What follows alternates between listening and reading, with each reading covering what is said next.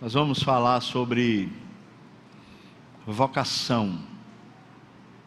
Talvez um assunto que a gente só pensa nele quando está naquela época de decidir o curso, o curso que a gente vai fazer no vestibular, ou talvez quando a gente está pensando numa carreira profissional.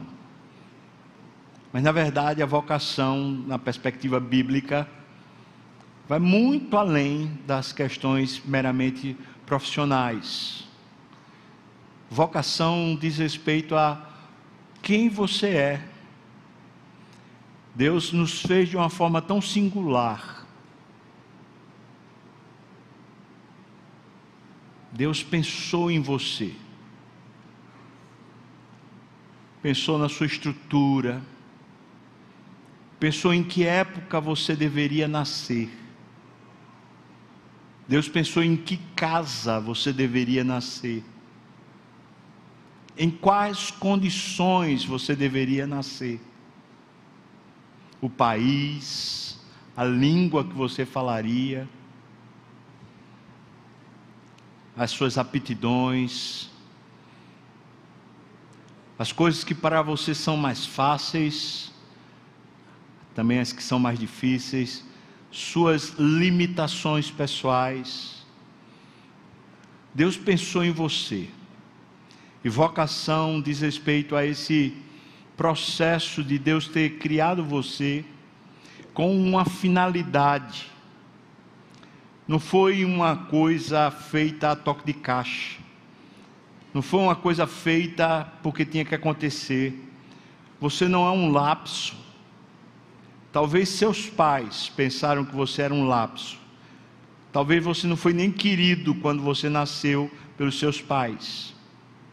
Mas pouco importa agora. Nós estamos diante do nosso verdadeiro Pai, o Senhor das luzes, aquele que não titubia, aquele que não vacila. E diante dele, você foi um projeto de amor, imenso amor antes da história acontecer, o Cordeiro de Deus já foi sacrificado para que você pudesse participar de um plano eterno. A sua história não tem a ver apenas com 70, 100 anos que você viva aqui na terra, mas você se encaixa numa história que vem muito antes de você. Não a que os seus pais viveram, mas o que a sua fé viveu Portanto, você se encaixa na história de Abraão, de Isaac, Jacó, Moisés. Finalmente você se encaixa na história de Jesus. Portanto, a sua história tem um padrão bíblico, é uma história dos céus na terra. É a história de um chamamento, um convite de Deus para você ter sentido eterno. E a vocação é quando a gente se encaixa no propósito da nossa existência. Sendo quem você é, você se encaixa no sentido da sua vida. Ela tem múltiplas dimensões. Alguns foram chamados para serem maridos ou esposa. Outros foram chamados para serem eunucos ou solitários. Uns foram chamados para serem pais e mães outros foram chamados para serem sem filhos. Uns foram chamados para serem profissionais em determinadas carreiras, talvez serviço público, outros no serviço privado. Uns foram chamados para servirem na igreja no sentido de um ministério pastoral ou um ministério missionário. Mas na verdade, não há distinção diante de Deus. Deus não considera o ministério pastoral mais importante do que o advogado, ou do que o taxista, ou do que o recolhedor do lixo. Para ele, o que importa é que você foi feito de uma forma muito especial e Ele fez você para se encaixar numa história muito maior do que a sua. Isso é vocação. E Jesus conta uma parábola sobre vocação, quando ele está em meio a uma situação apocalíptica. Ele está bem próximo da sua morte, então ele resolve falar sobre o sentido da sua vida. Abra sua Bíblia, por favor, no Evangelho de Mateus, capítulo 25, dos versículos 14 a 30, ou se quiser, você acompanha que está aqui na tela projetado. Essa parábola dos talentos diz respeito à sua vida. Talentos, o talento era uma moeda de alto valor, e aqui está sendo simplesmente usada para falar sobre recursos que Deus lhe deu para você devolver para Ele. Quer dizer, tudo o que você é, suas competências, habilidades, recursos, sua história, você recebeu de Deus e você devolve para Ele. Diz assim então a palavra do Senhor, Mateus 25, a partir do versículo 14: Pois será como um homem que, ausentando-se do país, chamou os seus servos e lhes confiou os seus bens. A um deu cinco talentos, a outro dois, e a outro um, a cada um segundo a sua própria capacidade. E então partiu. O que recebera cinco talentos saiu imediatamente a negociar com eles e ganhou outros cinco. Do mesmo modo, o que recebera dois ganhou outros dois. Mas o que recebera um, saindo, abriu uma cova, escondeu o dinheiro do seu senhor. Depois de muito tempo, voltou o senhor daqueles servos e ajustou as contas com eles. Então, aproximando-se, o que recebera cinco talentos, entregou outros cinco.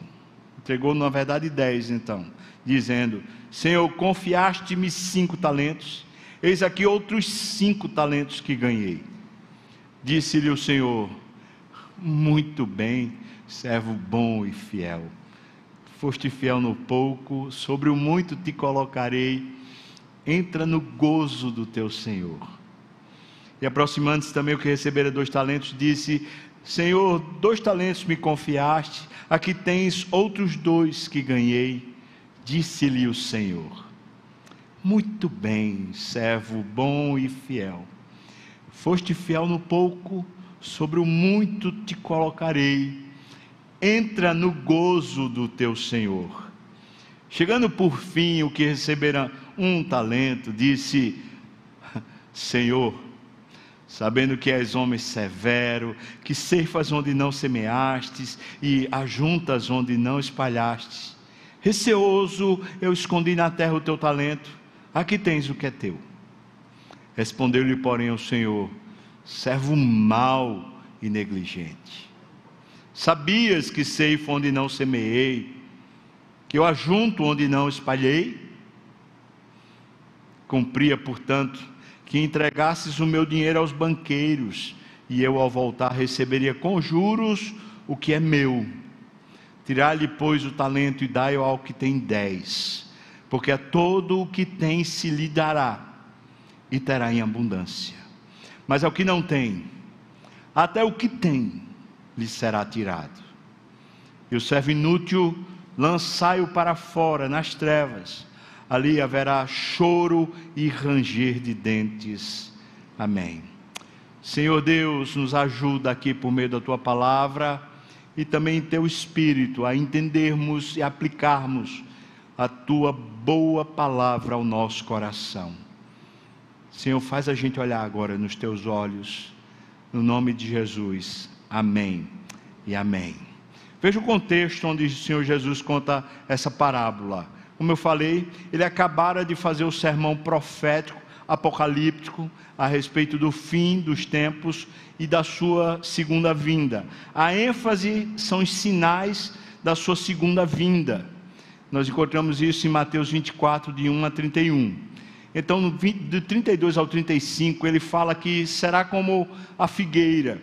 ele usa a figueira como exemplo. Vocês sabem que estação está acontecendo quando as folhas da figueira começam a cair? Pois então, olhem para os sinais dos tempos. Quando a grande tribulação estiver acontecendo, saibam que eu estou às portas, eu estou chegando. Depois ele compara com os dias de Noé. Ele diz: naqueles dias, mesmo o juízo às portas, mesmo Noé anunciando que o juízo chegaria, eles casavam-se, davam-se em casamento, comiam e bebiam, viviam a vida como se Deus nem existisse. Depois ele diz que a sua vinda será como um ladrão, por isso você precisa vigiar. Ele não está falando que ele é um ladrão, mas está falando que ninguém se prepara para receber o ladrão. O ladrão procura justamente o momento da oportunidade quando a pessoa está desatenta. Depois ele fala a parábola do servo bom e do servo mau. Especialmente essa parábola, ele está falando a respeito dos que foram confiados a eles o sustento do, do rebanho do Senhor. Acredito que essa parábola de 24, capítulo 24, de 45 a 51, é destinada diretamente aos pastores e presbíteros das igrejas do Senhor Jesus dizendo que você pode ser um servo bom, que dá o alimento para as ovelhas do Senhor Jesus e será achado fiel se assim fizer, ou você pode ser um servo mau e negligente que começa a usurpar das ovelhas para benefício próprio e termina destruindo o rebanho. Ele usa essa parábola para atentar sobre os líderes espirituais. Nós que somos líderes espirituais, e falo isso com muito temor, isso é uma das coisas que eu mais tenho medo na minha vida toda. Nós havemos de receber maior juízo. Eu, como pastor, e qualquer um que se diga pastor, nós havemos de receber maior juízo. E quando falo maior juízo, é que talvez a gente até escape do juízo aqui na terra mas certamente a gente não escapará do juízo eterno. Depois ele conta a parábola das dez virgens, falando que elas deveriam estar prontas para quando o noivo chegasse, participarem da cerimônia, mas elas não estavam. Elas não se prepararam para a vinda do Senhor. Portanto, você entende que o contexto onde o Senhor conta a parábola dos talentos, é um contexto de alerta. A principal sentença é essa: vigiai, porque não sabeis em que dia vem o Senhor. Vem o vosso Senhor, vem o seu Senhor. Nós não sabemos. Portanto, o contexto onde ele conta a parábola dos talentos é um contexto da visitação do Senhor. De repente ele chega, ou de repente você chega a ele. O que vier primeiro? Alguns estavam aqui entre nós e um ano atrás, dois anos atrás, já foram levados para esse encontro. Eu não sei quanto tempo de vida Deus ainda vai me dar, mas eu posso ter certeza, e falo isso com muita alegria, que um dia eu vou estar face a face com o meu Senhor. Isso é a coisa que mais me emociona é a coisa que mais traz alegria ao meu coração, é saber que um dia eu estarei diante dele, face a face. Mas isso não é coisa só para pastor. E mesmo consciente de que os pastores, os líderes espirituais haverão de receber maior juízo, mesmo consciente disso, e eu espero que você tenha consciência disso, nenhum de nós vai escapar nenhum de nós. Todos compareceremos. E não importa a idade. Vocês já sabem, como igreja aqui das graças, que aos 18 anos eu fui alvejado por uma, um tiro de um assaltante. E eu cheguei a ter morte clínica no hospital. E foi Deus que me ressuscitou. Senão naquele dia mesmo eu já teria me encontrado com meu Senhor. Louvo a Deus por Ele ter me dado mais alguns anos para eu poder viver uma vida que minimamente seja do agrado dEle. Você hoje está aqui, irmão, não para ouvir uma mensagem, mas para fazer o seu inventário, para fazer o seu testamento. Você vai comparecer diante dele. Você está aqui hoje porque o Espírito quis trazer você. Talvez você que está na internet também está assistindo nesse momento, porque Deus está querendo falar com você. Um dia nós estaremos face a face. Se prepare para esse dia. Viva com atenção. Essa parábola dos talentos não é uma parábola para impor a você medo, mas é para dar a você um sentido. É uma parábola que está estruturada com os seguintes elementos. Veja só: primeiro fala que um homem, e esse homem na parábola é Deus. Esse homem possuía bens, os negócios de Deus. Como diz Santo Agostinho, não há um milímetro da existência humana que Deus não possa dizer: é meu. Tudo pertence ao Senhor. A natureza, o cosmos e as suas coisas que você vive e tem. O apartamento, a casa de campo, a casa de praia, o carro, a família, o título, a inteligência, tudo, essas coisas todas são negócios de Deus. Não se ache pensando que são seus. Basta Deus piscar o olho e você fica como um energúmeno. Você vira um animal irracional que fica vegetando. Basta Deus pensar e você vira pó. Se Deus lhe deu inteligência, competência, títulos, se Deus lhe deu algum recurso, família, filhos, você acha que Ele lhe deu para você se achar? Não, são negócios de Deus. E a parábola fala que esses negócios de Deus foram confiados, foram entregues a servos. E na parábola, os servos somos nós. E nesse caso, todos nós, sem distinção, pastor, presbítero, é, membro, líder de louvor, seja lá o que for, todos nós.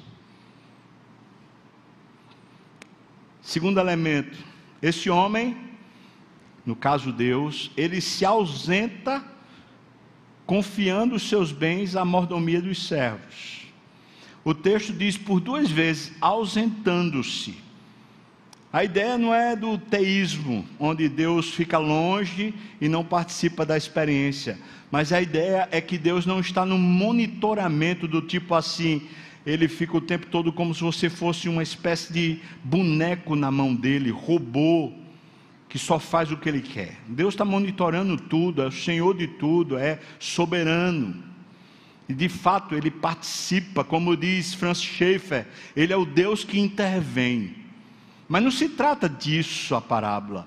Se trata de que o que ele confiou a você, ele está esperando o seu desempenho. No que ele confiou a você, ele não está entrando nisso enquanto você não solicita, enquanto você não requer. É seu, apesar de ser dele, porque um dia você vai ter que devolvê-lo. Terceiro elemento, não houve monitoramento. Quarto elemento, quando ele voltou, ele voltou para ajustar. O dicionário Strong da Bíblia diz o seguinte: essa palavra ajustar as contas, essa expressão, ela tem a ver com isso, tirar de entre os vivos, seja pela morte natural ou seja pela violência. O ajustar as contas aqui é você ficar face a face e prestar o seu testemunho, prestar o seu relatório. Você dá a ele a sua vida, dizer, olha aqui, o que é que foi, foram os meus dias. Chega lá e presta conta. Quero, quero que fique muito claro que a parábola está falando sobre o juízo a respeito das obras. Nesse caso, não está falando sobre o sangue de Jesus, que é quem nos dá o livre acesso ao céu. Aqueles que são salvos já passaram pelo juízo do sangue de Jesus e por isso estão eternamente salvos. Mas aqueles que ainda não, não foram salvos, o primeiro juízo que eles vão ter que passar é o juízo de terem negado o sangue de Jesus. Mas todos nós, sejam os salvos, os não salvos, vamos ter que passar pelo juízo das obras. A sua vida vai ser toda investigada e aferida. Não pensa do tipo assim, ah, ninguém está nem vendo. Ah, besteira, isso aqui é coisa de nada. Deus sabe quem é você, Ele sabe sua limitação, Ele sabe para que criou você. Não tem um aspecto da sua vida que seja coisa insignificante para Ele. Ele amou tanto você, tanto, tanto, tanto, mas foi tão profundo esse amor que Ele não, Ele não resistiu. O filho dele foi morto por você. Quinto elemento, no ajuste de contas, haverá recompensa. Pode ser uma recompensa boa, pode ser uma recompensa ruim. Recompensa boa é ouvir dele a seguinte sentença: servo bom e fiel, foste fiel no pouco, agora você tem um muito. Entra no gozo do seu Senhor. Essa é a boa recompensa. A recompensa ruim é alguém ouvir, servo mal,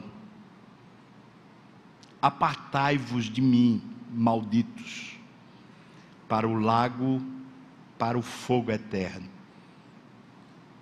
Portanto, essa parábola não está falando apenas dos salvos, mas está falando de todo ser humano criado na terra.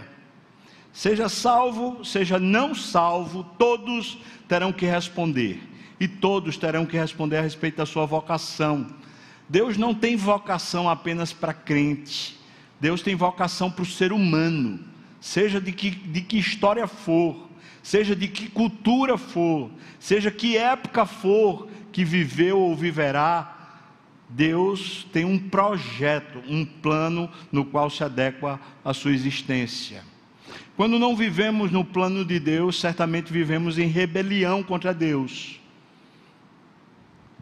E ele diz, pelo menos para o último servo, que aquele ali deveria ser condenado ao inferno. Por isso a gente não pode considerar que esse último servo era um salvo. Ele não era um salvo era um ímpio que foi condenado eternamente ao inferno. Então eu queria pensar com você em cima desses elementos sobre uma sentença para a gente guardar a respeito de vocação.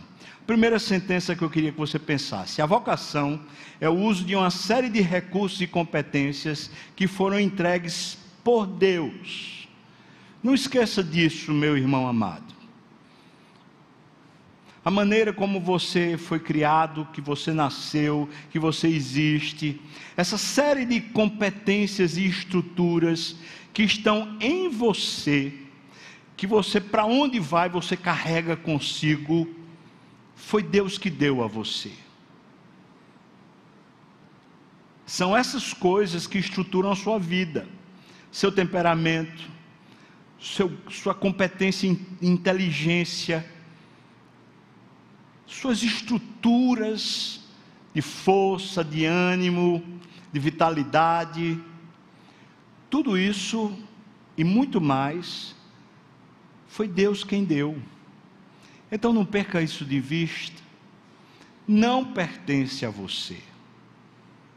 Você tem lutas com o temperamento, você tem lutas com a sua inteligência, com a sua memória, com as suas limitações, saiba de uma coisa: foi Deus que deu.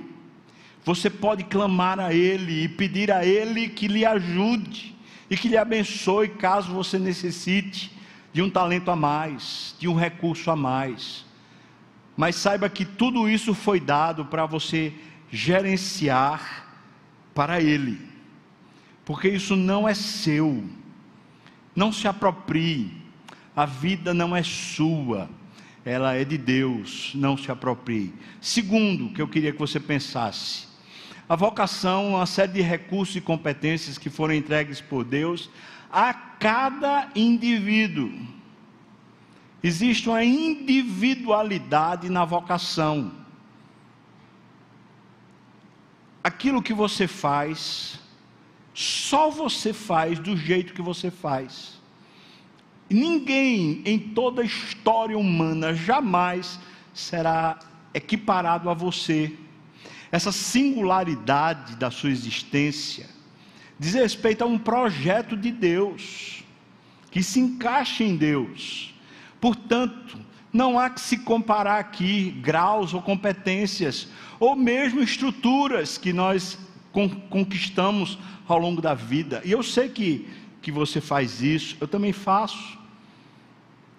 A gente chega aos 20 anos, a gente compara com outro que tem 20 anos, que estudou com a gente no colégio. A gente começa a pensar, Fulano já está fazendo isso, Beltrano está conquistando aquilo, já resolveu isso, já resolveu aquilo, e eu ainda estou aqui. Você é diferente. Essa estrutura muito singular diz respeito à sua vocação. Você foi todo preparado e talhado por Deus para isso. Aí você pode pensar assim, mas e o pecado? Lembre-se disso. O pecado é o estado de rebeldia é quando não estamos mais disponíveis para nos sujeitarmos a Deus. Isso é o pecado. E o pecado, obviamente, atrapalha todo o uso dos recursos que Deus lhe deu, porque você e eu usaremos os recursos para outro destino que não para Deus. Então nós precisamos estar submissos. Essa vida de santidade é justamente a submissão mas eu quero que você pense na singularidade que você é. Tá bom, você pode dizer, mas a minha vocação é, sei lá, ser casado, mas a sua casa será distinta ou é distinta de todas as outras casas, de todas as outras famílias. O funcionamento marido e mulher é tão singular quanto é possível ser.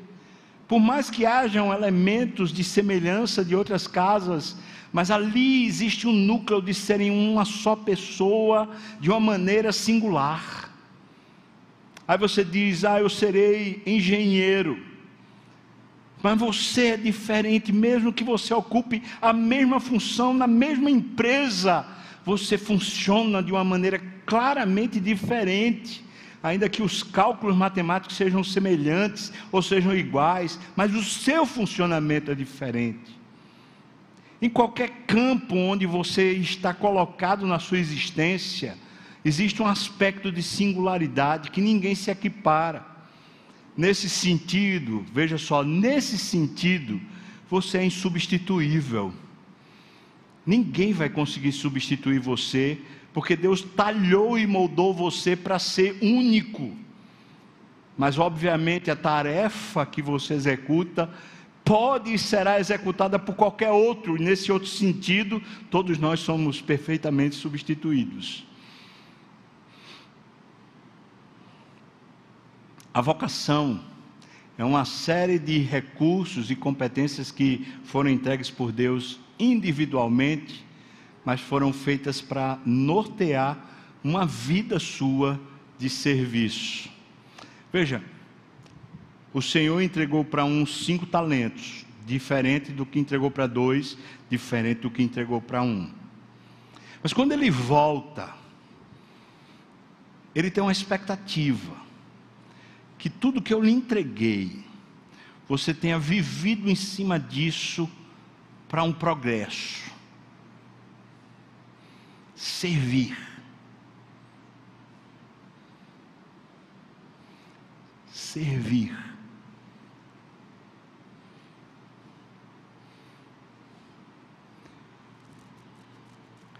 Não existe um momento na nossa história onde a gente diz: pronto, agora eu estou aposentado, agora é o momento de eu receber. Já fiz muito por todo mundo, agora é o momento de eu receber. Meu irmão e minha irmã, você não foi feito Senhor, nem Jesus veio como Senhor. Ele disse que veio para servir e dar a sua vida. E você também. Então pense nisso. Tudo isso que Deus lhe deu foi para nortear a sua existência, a fim de você viver uma vida de serviço para Ele. Então eu quero perguntar a você: a sua vida profissional, o seu empenho, o seu zelo, o horário que você chega, o bater o ponto, os critérios que você analisa a sua vida profissional, essas coisas na sua mente e no seu coração, tem a ver com Deus, ou tem a ver com dinheiro, ou tem a ver com sucesso, ou tem a ver com mercado. Tem a ver com o quê? Porque Deus lhe deu tudo isso para você viver uma vida de serviço que vai prestar conta a Ele, portanto, é uma vida de serviço para Ele. Deus não está tanto interessado nos seus títulos, mas sim no que esses títulos significam para Ele. Deus não está interessado no seu salário, mas sim como esse salário traz glória a Ele. Deus não está muito interessado na estrutura da sua família, mas se essa família glorifica o nome dEle, é isso.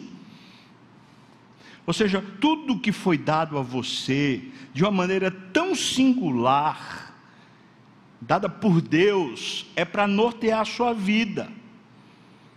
Você é pai, então você é um servo de Deus, e por isso você, como imagem de Deus, vive a experiência de ser pai.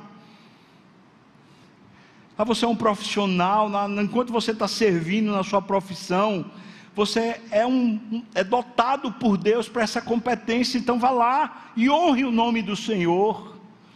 Ah, você é um professor, você é um servo de Deus na igreja, você está no ministério, então ali você serve também para a glória dEle. É para vivermos assim, irmão. E eu, então eu quero fazer uma confrontação aqui.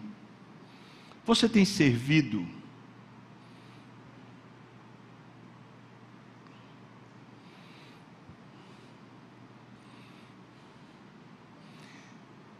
Tem muito crente que só faz assistir culto, parou de servir faz tempo. E eu sempre uso a mesma frase para mim mesmo: quem não vive para servir, não serve para viver. É muito crente que só quer assistir. Às vezes, o serviço que faz é o desserviço de criticar como se fosse uma espécie por fora. Ah, eu estou do ângulo de, de fora, estou olhando. Você está dentro. É sua vida. Tem crente que está nas empresas, está no mercado de trabalho, e lá é um chato, é um purgante, é um irresponsável, chega fora do horário, é uma pessoa cheia de arrogância, e ainda diz: é porque eu sou crente. É não, você está desonrando o nome do Senhor.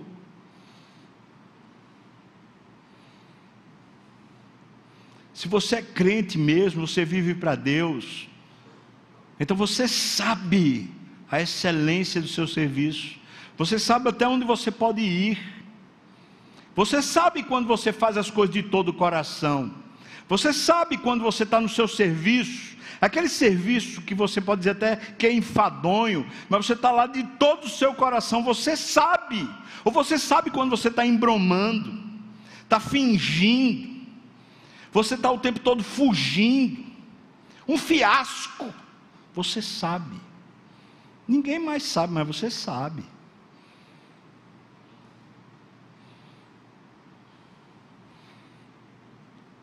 A sua vida de serviço, ela serve a um propósito. Foi para isso que Deus criou você. A vocação é uma série de recursos e competências que foram entregues por Deus individualmente para nortear a vida de serviço em direção a Deus. A parábola diz que nos três servos foi necessário prestar contas, ajustar as contas. Eles tiveram que comparecer diante de Deus de novo ou diante do seu Senhor. E quando eles chegaram lá, a primeira coisa que eles apresentaram foi tudo o que eles conquistaram para o seu Senhor, não o que eles conquistaram para si. Eles não chegaram lá e disseram: Ah, eu conquistei uma casa de campo para poder tirar minhas férias, porque eu vivia cansado. Senhor, eu conquistei uma casa de campo para o Senhor. Ah, eu, eu conquistei o um mestrado porque eu precisava pelo menos ter um, uma titulação para poder conseguir aquela vaga. Não, Senhor, eu consegui o mestrado para o Senhor.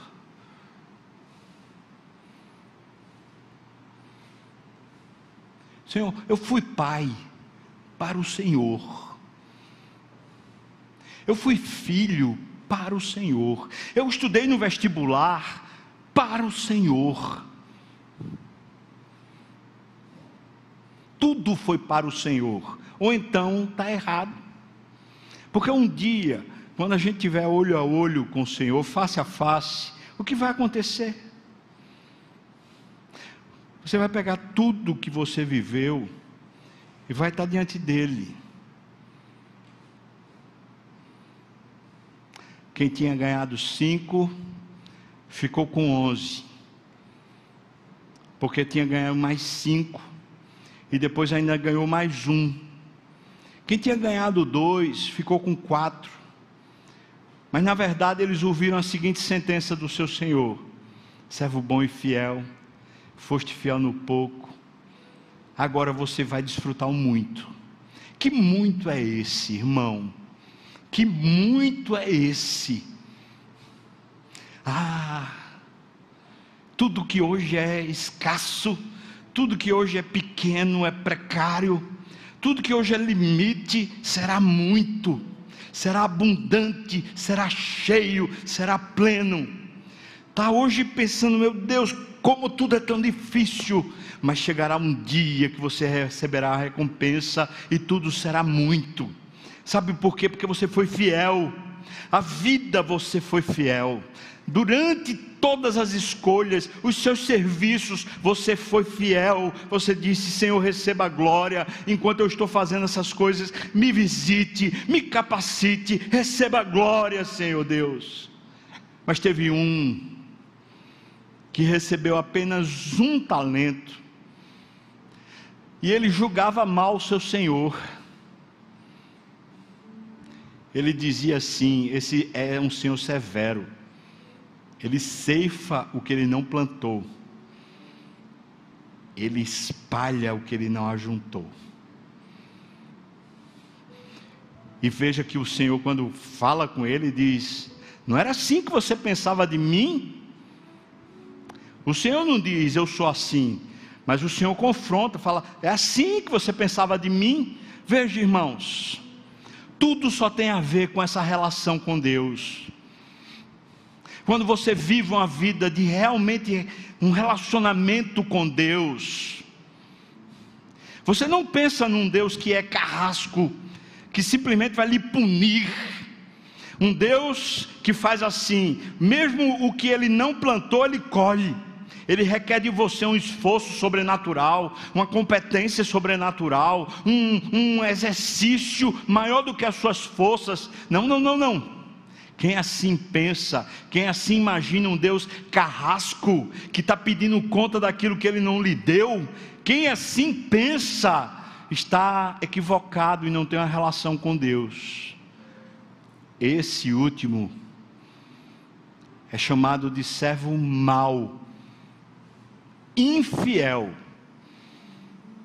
e foi condenado ao inferno. Eternamente ao inferno. Porque era mau, era infiel.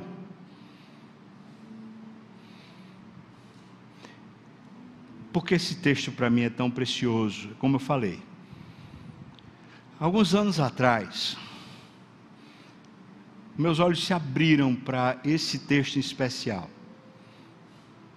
E eu comecei a ter menos medo dos homens, das cobranças, das pessoas, do olhar ou da crítica das pessoas. Porque eu comecei a ter consciência de uma coisa: eu preciso fazer tudo o que eu fizer, com todo o meu vigor, para Deus. Tudo que tiver à mão para fazer, faz conforme as tuas forças. Porque no além, para onde tu vais, é, é, é só isso que te cobrarão.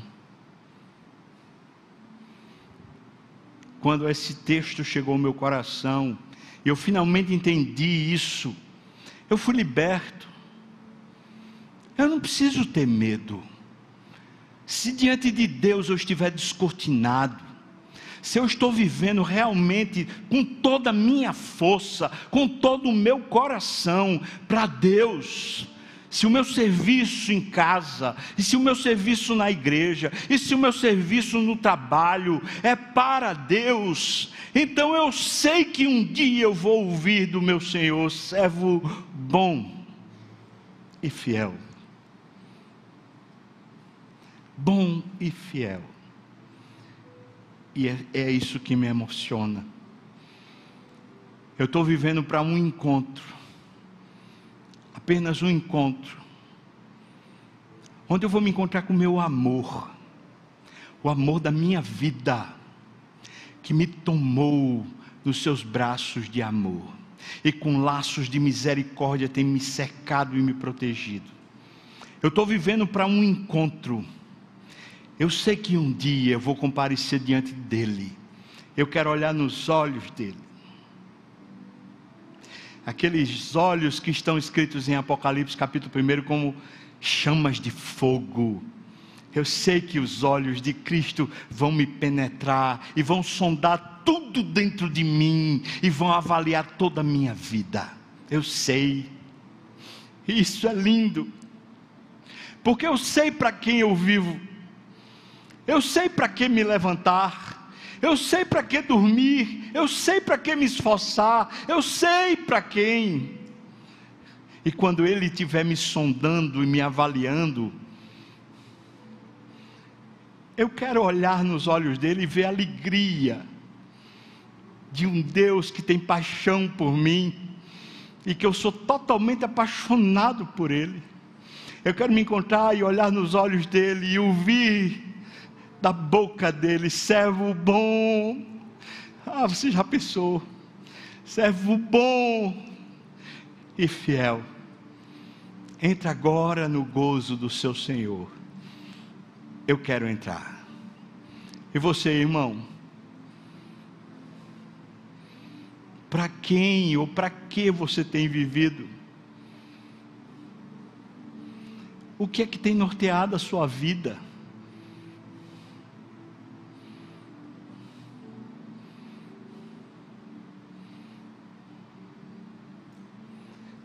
Você é tão singular.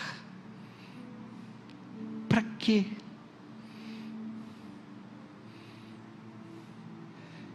Hoje você pode, assim como eu um dia, ter os seus olhos abertos e você pode dizer: Eu quero viver apenas para esse encontro, face a face com meu Senhor. Olhar nos olhos dele e ver alegria e paixão ser sondado por Ele e ver que meu coração viveu para Ele, pulsando e se esforçando para Ele. Hoje Deus veio aqui para dizer para você: acorde, viva para a eternidade. Quero convidar você a fazer isso agora. Será que você pode realmente dizer: Senhor, eu quero viver apenas para esse encontro. Senhor, eu quero me encontrar contigo e ser recebido com braços abertos de um Deus que diz para mim: servo bom e fiel, Senhor, me ajuda porque eu quero isso. Eu quero viver para esse encontro. Todos os dias me acordar para esse encontro. Enquanto eu estiver fazendo as coisas duras e difíceis, aquelas que eu não gosto e não aguento, eu quero fazê-las para esse encontro. Eu quero amar quem me trai para esse encontro. Eu quero abençoar quem merecia receber bofetada, porque eu quero encontrar-me com Ele. Eu quero qualquer coisa e qualquer tarefa que Ele me der, para um dia eu olhar nos olhos dele e ouvir: servo bom e fiel, foste fiel no pouco, entra agora no gozo do teu Senhor, porque no muito eu te colocarei. Você também quer isso? Se você quer, eu queria convidar você a ficar de pé, queria orar com você, como quem está dizendo isso para Deus: é isso, Senhor, abre os meus olhos para ver, abre os meus olhos para enxergar. Obrigado, Deus, por nos colocar em perspectiva.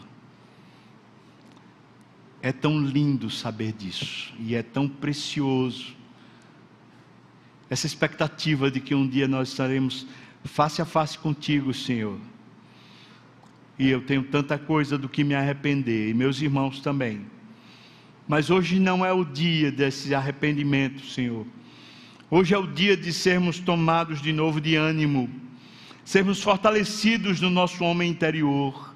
Hoje é o dia de nos levantarmos, Senhor Deus, nos posicionarmos, Hoje é o dia de o Senhor abrir os nossos olhos e uma perspectiva tomar a nossa alma. Nós estaremos um dia face a face contigo. Louvado seja o teu nome, Senhor Deus. E é para isso que queremos viver. Ajuda-nos, Senhor Deus, a não perdermos essa perspectiva, a encontrarmos razão do Senhor para tudo que o Senhor nos dá a mão para fazer. Ó Senhor, que sejamos felizes entusiasmados, fortes, fortalecidos pelo Senhor. Ó, que sejamos cheios, cheios de intimidade, de alegria pela vitalidade do Teu Espírito, Senhor. Abençoa meus irmãos e abençoa a mim também, e eu te peço isso no nome de Jesus. E que a graça do nosso Senhor e Salvador Jesus Cristo, o amor de Deus, o nosso querido e amado Pai, a comunhão, o consolo, a bênção, o poder, o avivamento do Espírito venha sobre nós, o povo do Senhor, não só aqui agora, mas até quando o Senhor voltar e nos tomar para si. Aleluia. Amém. Amém, irmão.